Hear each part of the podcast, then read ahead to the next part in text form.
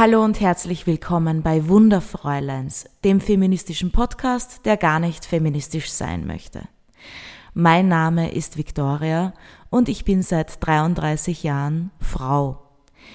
Der Podcast handelt von Weiblichkeit, Frausein im Jahr 2021, Feminismus, aber auch unterschiedlichste Formen von Emanzipation.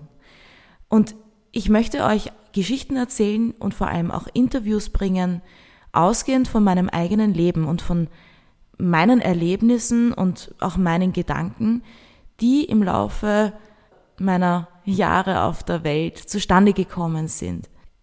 Feminismus ist ein kompliziertes Thema, weil das sehr oft in den Medien als eine homogene Bewegung gezeigt wird. Aber dabei ist Feminismus so viel mehr. Das ist eine sehr unterschiedliche Strömung und jeder sieht es auch auf eine unterschiedliche Art und Weise.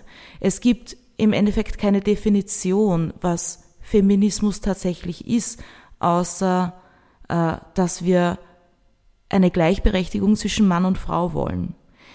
Meiner Meinung nach ist aber es ganz wichtig, dass wir äh, nicht die Angleichung von Mann und Frau im Fokus haben und dieses in Form pressen oder dieses Gleichmachen von Mann und Frau, sondern für mich wäre es eigentlich viel, viel schöner, wenn wir es schaffen würden, äh, eine Akzeptanz all der Unterschiede zwischen Mann und Frau zu schaffen. Also nicht die Unterschiede herauszukehren und die negativ zu behaften, sondern eigentlich diese Unterschiede als etwas Schönes zu sehen und zu sagen, vielleicht gibt es gewisse Dinge, die Männer besser können und gewisse Dinge, die Frauen besser können. Und wahrscheinlich über dem allen stehend ist es gar nicht wichtig, ob Mann oder Frau etwas gut kann, sondern es kommt auf den Menschen an sich an. Aber ausgehend von dieser meiner Meinung möchte ich eben Interviews führen und euch Berichte bringen in diesem Podcast alle 14 Tage. In meinem Brotberuf bin ich Marketing- und Eventmanagerin und habe eine kleine Werbeagentur namens Happiness Hero. Im Zuge dieser Tätigkeit mache ich seit 2017 die Organisation eines Frauenlaufs. Das ist der Frauenlauf Grafeneck in Niederösterreich, rund 45 Minuten von Wien entfernt, in einem wunderschönen Schlosspark. Und ich muss gestehen, ich bin selber keine Läuferin. Ich hatte mit dem Laufsport an sich nie etwas zu tun und habe nur aufgrund meines Berufs als Eventmanagerin dann Einblick in diese Laufsport-Community bekommen. Und wenn man dort über Frauenläufe spricht, dann gibt es hier ganz unterschiedliche Reaktionen. Es gibt auch kritische Stimmen gegenüber Frauenläufen. Warum gibt es heutzutage überhaupt Frauenläufe, wenn doch eigentlich eben eine Gleichberechtigung schon erreicht worden ist. Und das stimmt auch. Wir Frauen dürfen wählen gehen, wir Frauen dürfen Eigentum besitzen, wir Frauen dürfen selbst bestimmen, ob wir einen Beruf ausüben oder nicht und sind nicht abhängig von unseren Ehemännern. Aber trotz all dem hat es anscheinend noch immer eine Berechtigung, dass Frauenläufe existieren. Bevor wir jetzt weiter in die Geschichte gehen von den Frauenläufen, möchte ich so einen kleinen Exkurs über die Geschichte des Laufsports im Allgemeinen machen. Äh, weil auch das war mir überhaupt nicht klar oder mir war es nie bewusst, ähm, wie eigentlich solche Wettläufe zustande gekommen sind. Schon die ersten Hochkulturen, wie zum Beispiel die Ägypter oder die Griechen, haben es geliebt, sich in sportlichen Wettkämpfen zu messen. Wir kennen das ja auch, es gibt ja die antiken Olympischen Spiele äh, und auch da war der Laufsport ein zentrales Thema. Wenn wir aber dann in die Neuzeit schauen, dann, also und da zum Beispiel herausfinden wollen, was ist denn eigentlich so der erste, was sind die ersten Laufsportveranstaltungen gewesen, dann kommt man ganz schnell nach England. In England hat sich der Adel schon im 18. und 19. Jahrhundert an Wettläufen äh, erfreut, aber nicht, dass sie selber gelaufen wären. Sie haben entweder Pferde laufen lassen, also Pferderennen waren immer sehr beliebt, aber es gab auch die Wettläufe der sogenannten Footmen. Die Footmen waren Bedienstete, die sich dann äh, eben gemessen haben in Wettläufen und die Adeligen haben darauf gewettet.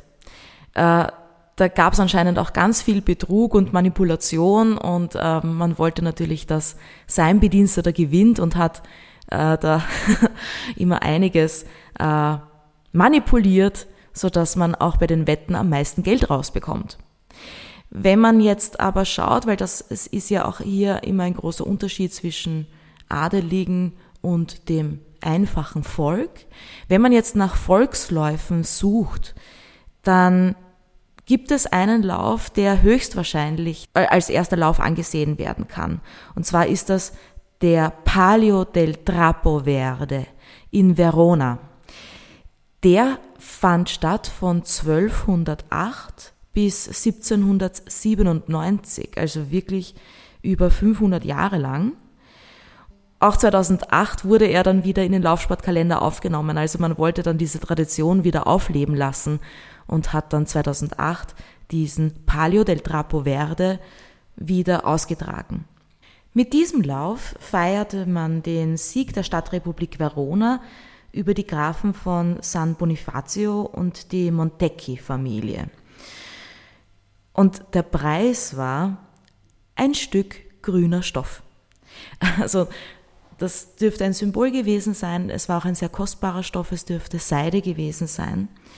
Auch der, der als letztes ins Ziel kam, bekam einen Trostpreis, nämlich einen Hahn. Es hat dann 1271 ein, eine Statute gegeben, also das Statuto Albertino, wo dann dieser Lauf, dieser Palio del Trapo Verde, auch richtige Reglements und Regeln bekommen hat. Also zum Beispiel hat man dann gesagt, okay, alle Läufer müssen nackt laufen.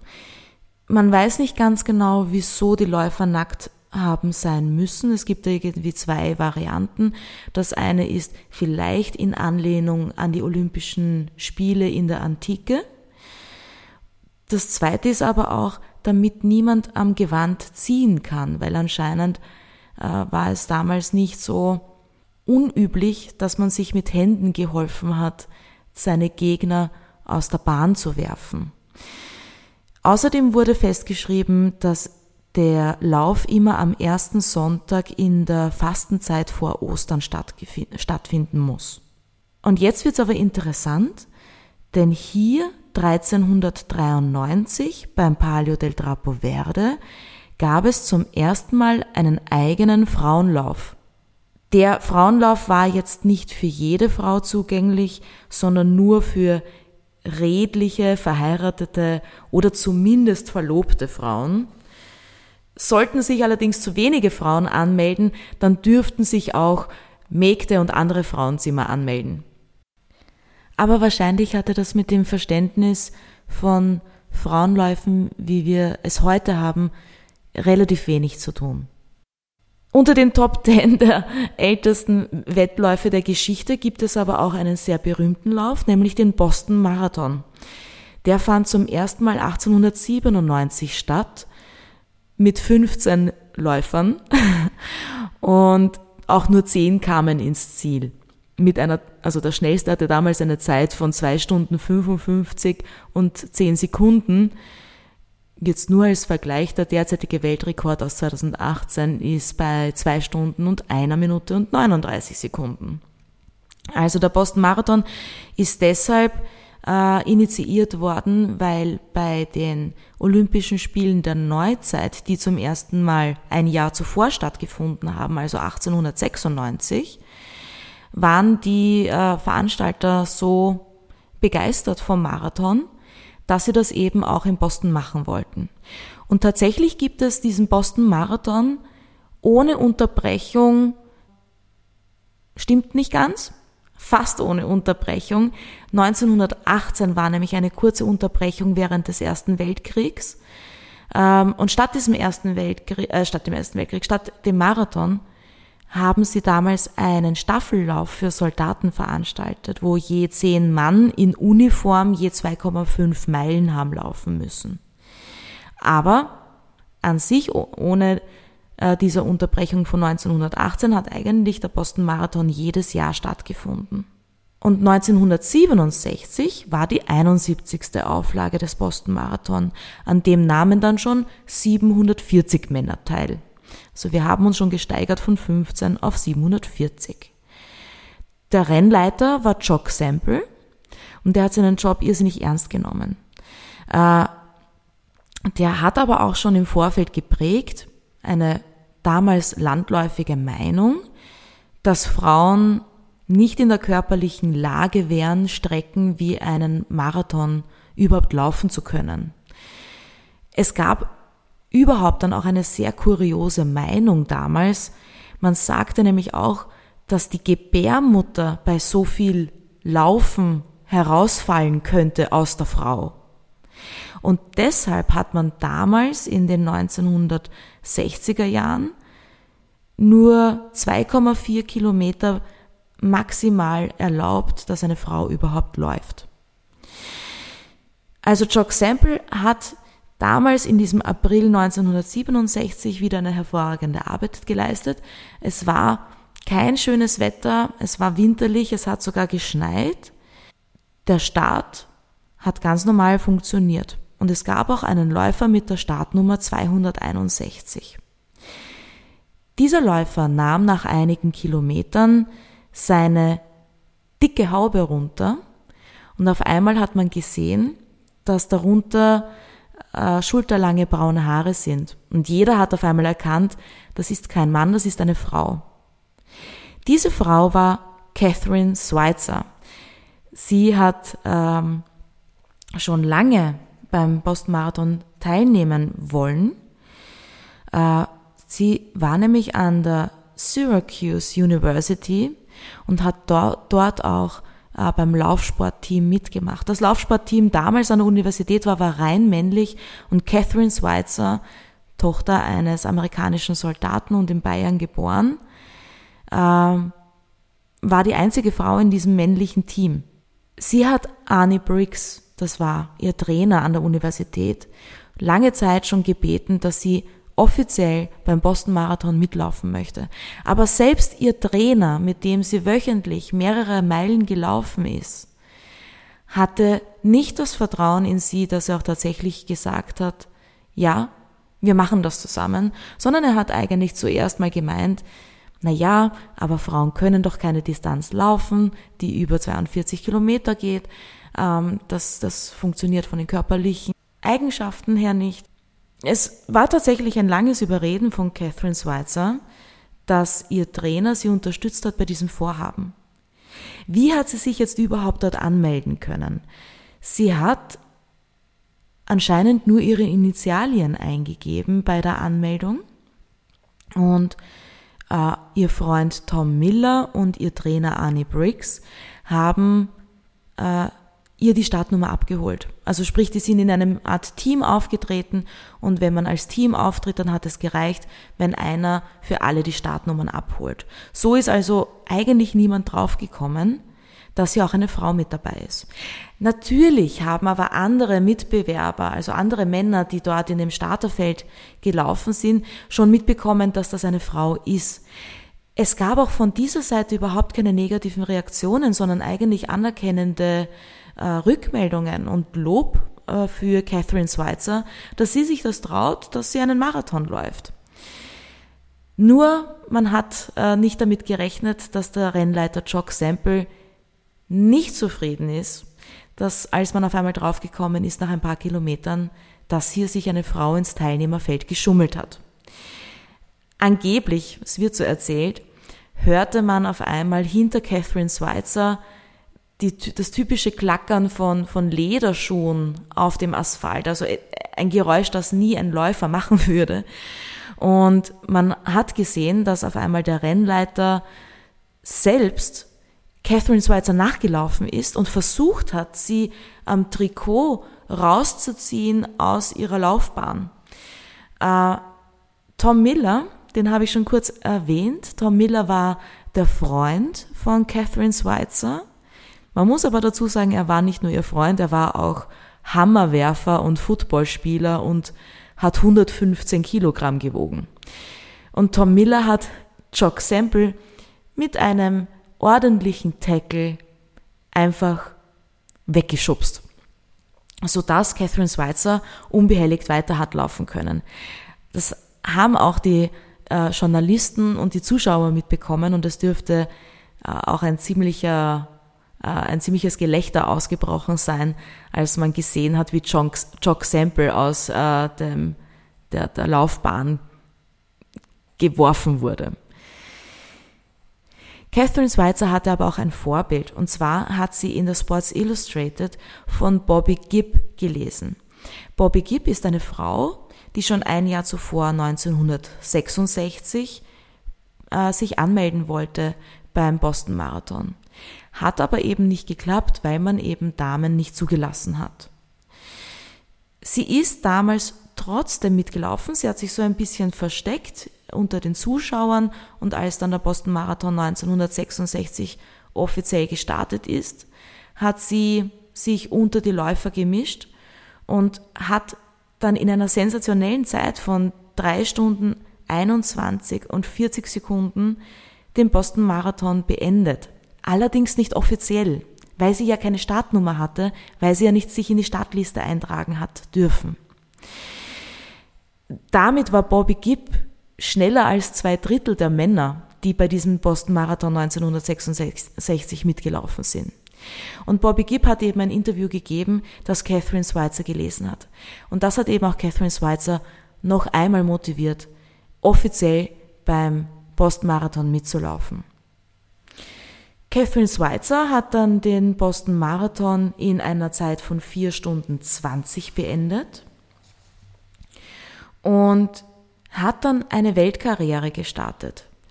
Sie hat ein Buch geschrieben, sie hat aber auch ein Programm organisiert, das 400 Frauenläufe in 27 Ländern veranstaltet. Außerdem hat sie äh, bei den Olympischen Sommerspielen in LA 1984 kommentiert und hat sich auch maßgeblich dafür eingesetzt, dass ein Frauenmarathon bei den Olympischen Spielen in äh, die offiziellen Wertungen aufgenommen wurde. Und tatsächlich war eben 1984 der erste Frauenmarathon bei den Olympischen Sommerspielen. Mittlerweile ist Catherine Schweitzer über 70 Jahre alt und hat aber nach wie vor ein Laufprogramm, eine Laufcommunity, das sie Project 2061 Fearless nennt, also in Bezug auf ihre damalige Startnummer 261 beim Boston Marathon, wo sie sich speziell für Frauen einsetzt, äh, die unterdrückt werden aufgrund ihrer Religion oder Hautfarbe oder Rasse. Daraus, aus diesem ersten Lauf äh, von Catherine Schweitzer bei einem Marathon, hat sich fünf Jahre später dann ein eigener Frauenlauf in New York City ergeben. Es war kein richtiger Marathon, der sich da damals dann, der da damals stattgefunden hat, sondern es waren es war ein Sechs-Meilen-Lauf. Sechs Meilen sind rund äh, 9,7 Kilometer. Und die 78 Teilnehmerinnen von Crazy Legs Mini Marathon, die haben damals auch Geschichte geschrieben. Es war für uns jetzt heutzutage sind 78 Teilnehmerinnen kein großer Erfolg, aber für die damalige Zeit war das, äh, ein, war das eine größere Lauf, äh, Laufsportveranstaltung, vor allem im ersten Jahr. Und damit kann man wirklich auch von einem Erfolg sprechen. Und bereits ein Jahr später fand dann in Deutschland die, der erste reine Frauenmarathon mit 40 Teilnehmerinnen statt. Das Ganze ging dann einfach von Jahr zu Jahr weiter und daraus haben sich auch große Frauenlaufserien gegründet. Natürlich haben wir heute nicht mehr die Unterscheidung zwischen reinen Männerläufen und Frauenläufen. Heutzutage dürfen auch bei ganz normalen Laufsportveranstaltungen Frauen mitlaufen.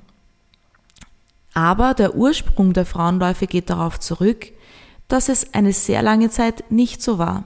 Sehr lange waren Frauen von Laufsportveranstaltungen und Laufwettbewerben ausgeschlossen.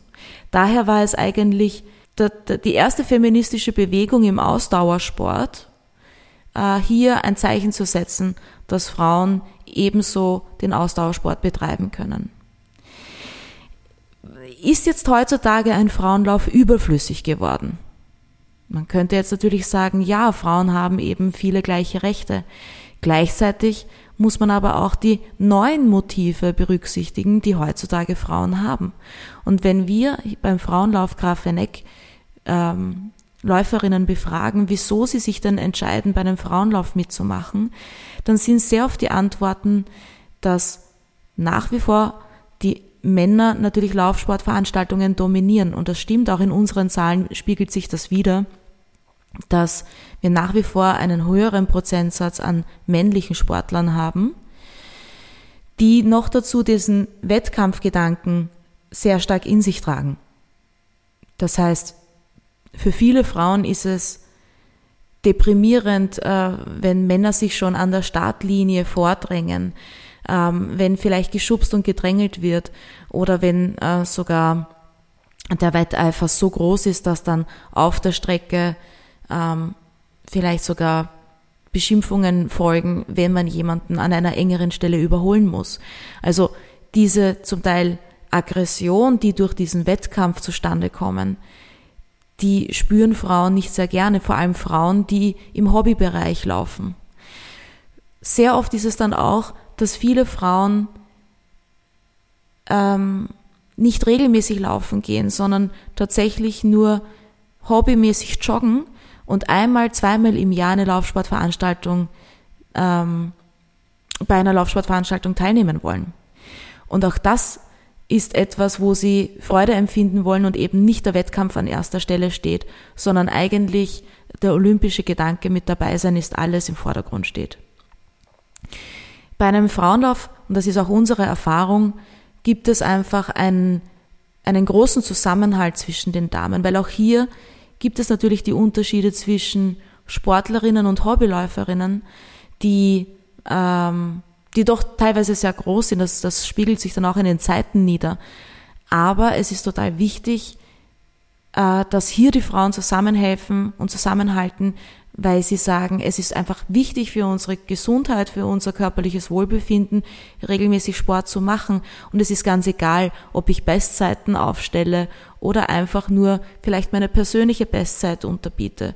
Oder vielleicht, dass mir auch einfach nur beweisen möchte, dass ich fünf oder zehn Kilometer laufen kann oder einen Marathon laufen kann.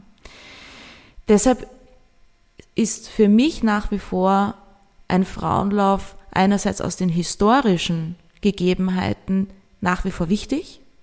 Es ist aber nach wie vor wichtig, Frauen, die vielleicht ein wenig eingeschüchtert sind, äh, von, vom Wettbewerbsgedanken und von der Schnelligkeit der Männer, ähm, eine Bühne zu bieten, wo sie auch tatsächlich an einem Wettbewerb teilnehmen können äh, und unter Frauen sind und vielleicht auch kein Schamgefühl entwickeln. Vielen Frauen, gerade vielleicht auch Frauen, die ein bisschen mehr Körperfühle haben, wo wir nach wie vor das Problem haben, dass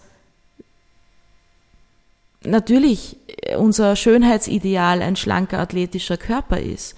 Aber viele Frauen haben dadurch ein negatives Selbstbild und fühlen sich nicht wohl, unter Männern zu laufen, weil sie das Gefühl haben, schräg angesehen zu werden oder vielleicht zu einer Lachnummer zu werden.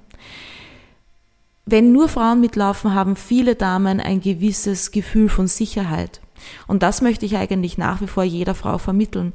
Und vielleicht braucht es dann zwei, drei, vier Teilnahmen bei einem Frauenlauf, um das Selbstbewusstsein zu entwickeln, auch bei einem gemischten Wettbewerb teilzunehmen. Ähm, daher finde ich auch nach wie vor es wichtig, dass wir Frauenläufe anbieten. So, das war's für die erste Folge. Das war jetzt schon länger als gedacht.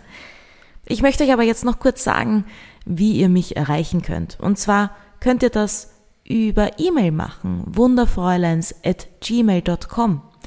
Ihr könnt aber auch gerne über Facebook Kontakt aufnehmen, facebook.com slash wunderfräuleins oder auch auf Instagram at wunderfräuleins.